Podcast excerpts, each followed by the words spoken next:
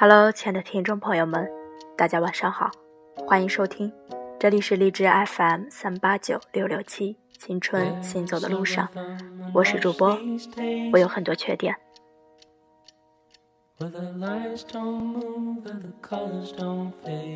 今天是二零一五年六月二十一号，是父亲节。今天想跟大家分享一个不一样的父爱。有些人，你永远不必恨。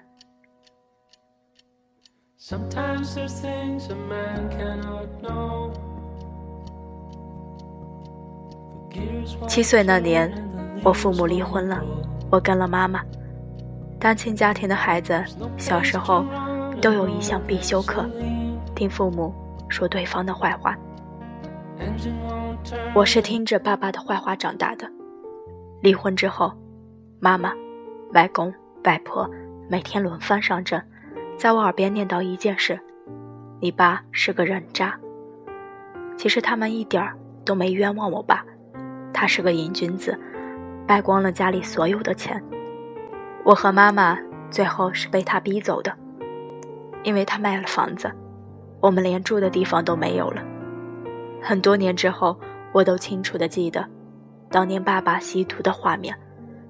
大概是我四五岁的时候吧，他跟一群人在家里吸毒，我坐在旁边做作业，其中一个人拿着粉，正准备点，突然看到了我，有点不好意思的对我爸说：“家里有小孩呢。”我爸头也不给，无所谓的说：“没关系，他习惯了。”这么多年过去了，这个画面一直深深的印在我的脑海里。我至今仍然清楚的记得他当年无耻的表情。那时候的他，一定忘了自己还是一个孩子的父亲。爸爸卖了房子之后，准备去海南做生意翻身，结果赔得血本无归。其实他的性格根本不适合做生意。没有经济的头脑就算了，还特别软弱。别人欠了他钱，他也不好意思要，吃了大亏。爸爸在海南待了五年，回来的时候落魄至极，整个人都变了。在他吸毒之前，我们家很有钱，他过惯了养尊处优的生活，衣服不穿真丝的，身上就会起疹子，跟豌豆公主一样。而那次从海南回来。他彻底从阔老板变成了农民工。事实上，爸爸在海南确实当过民工，去工地帮人家背沙子，一天二十五块。听到这些事情的时候，我特别特别的心酸。虽然妈妈已经跟他离婚了，一个人带着我，吃了上顿没下顿，过得很不容易。爸爸也从来没有管过我们，但是。当我知道他过得不好的时候，我心里还是忍不住难受。当现实包这种事降临到自己亲生父亲身上时，孩子不见得会开心。虽然他确实伤害过我们，这种纠结的感情，没多少人能理解。至少我妈妈不会。提起我爸，他永远咬牙切齿，恨得不得了。那时妈妈常逼我去找爸爸要生活费，我知道他没钱，不忍心去要，但其他都可以省，学费却必须交，所以每个学期开学前我都有一场恶战，拿着交费通知去找爸爸，没要到钱，回家被妈妈一顿臭骂，要到了钱，心里的酸楚比被骂还要难受，所以在我的学生时代，我不怕考试。也不怕老师，只怕交学费。爸爸从海南回到老家之后，租了间小店儿，靠帮人维修冰箱、空调之类电器生活。但是慢慢的，电器开始走品牌路线，都有专门的售后服务。爸爸的生意越来越难做了。我记得有一年过年，我去看他，我们父女一年几乎只见一两次面。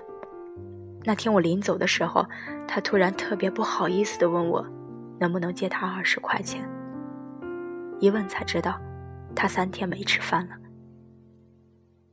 也不敢去亲戚朋友家蹭饭，因为照我们这的习俗，过年去亲戚朋友家有晚辈的话是要给压岁钱的。他身上一分钱也没有。那天我都不记得自己是怎么样回家的，心里翻江倒海。满大街都在张灯结彩，满大街的人都在笑，笑着的小孩子，笑着的情侣。笑着的一家三口，似乎所有的人都很幸福，唯独我的爸爸，一个人窝在那个小店里，连口饱饭都吃不上。我是真的很恨他，在这样的日子里，他给我的不是一家人围在一起吃的团圆饭，而是哭也哭不出来，闷在心里久久不能散去的心疼和心酸。爸爸一直。就这么穷困潦倒的混着，到后来，我跟他一年都难得见一次面。我在外地读大学，独自提着箱子去异乡，没人接送，所有事情都是自己搞定。其实这些我都能忍受，唯一不能忍受的是，每当别人问起我的爸爸时，我永远窘迫的不知该如何回答。大二那年。我钱包被偷了，身份证、银行卡、现金全在钱包里，一起全没了。那时候，妈妈在国外，没办法，只能打电话给爸爸，问他能不能给我打五百块，救急。很多很多年了，我都没有主动找他要过钱，那是唯一一次。如果不是走投无路，我也不会。跟他开口，他在电话里犹豫了一下，对我说：“只有两百，行不行？”我跟他说好，挂了电话，就没有再多想。那天夜里凌晨两点钟，我收到爸爸的短信，只有短短几个字：“女儿，对不起，是爸爸无能。”我这才反应过来，五百块对于他来说是笔大数目。他大概是把身上仅有的两百块全都给了我。那天我躺在宿舍的床上，咬着被子哭到天亮，因为怕惊动室友，不敢哭出声音，憋得胸腔痛得要命，越哭越疼，越痛越想哭，到最后哭得干呕。我长这么大第一次哭成那样，我告诉自己。以后在外面，不管遇到什么，都不要再告诉爸爸了，他帮不了我。我跟他说，只会让他觉得愧疚。这些年，他都在赎罪，用自己悲惨的人生来赎罪。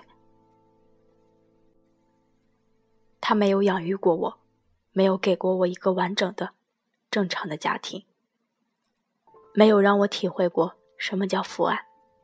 他毁了我的童年。直到现在，回忆起小时候，都只有眼泪。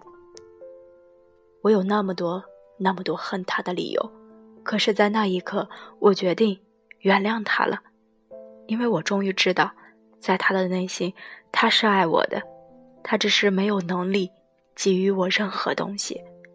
如果他有，他一定会是这个世界上最好的爸爸。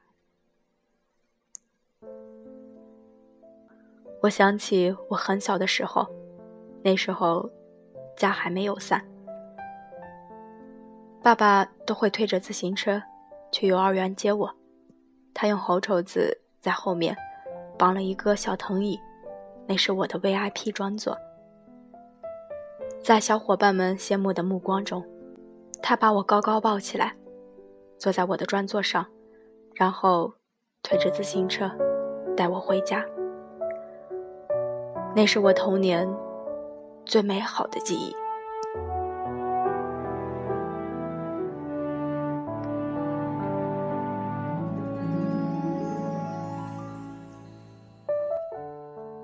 世界如果有如果，如果一切重头。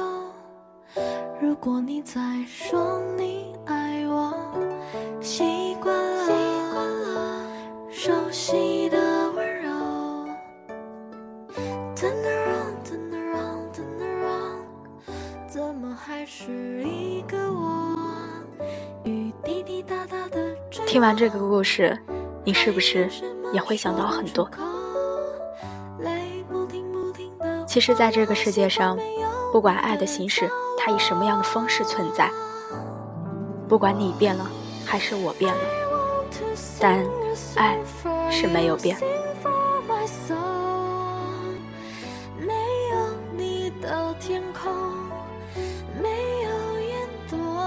如果愿意角色兑换的话，你愿不愿意换故事的主人公？如果你还恨着你的父母，恨着你身边最爱的人，那么这一刻，请原谅他吧，因为在这个世界上还有一种爱，是一种无能为力的爱。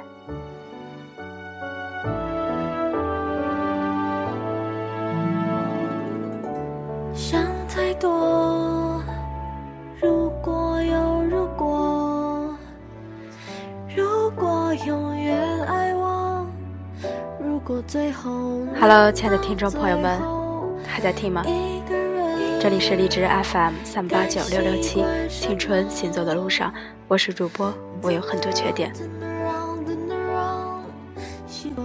现在是北京时间二十二点四十六分，希望在你们听完这段故事的时候，你们也会原谅。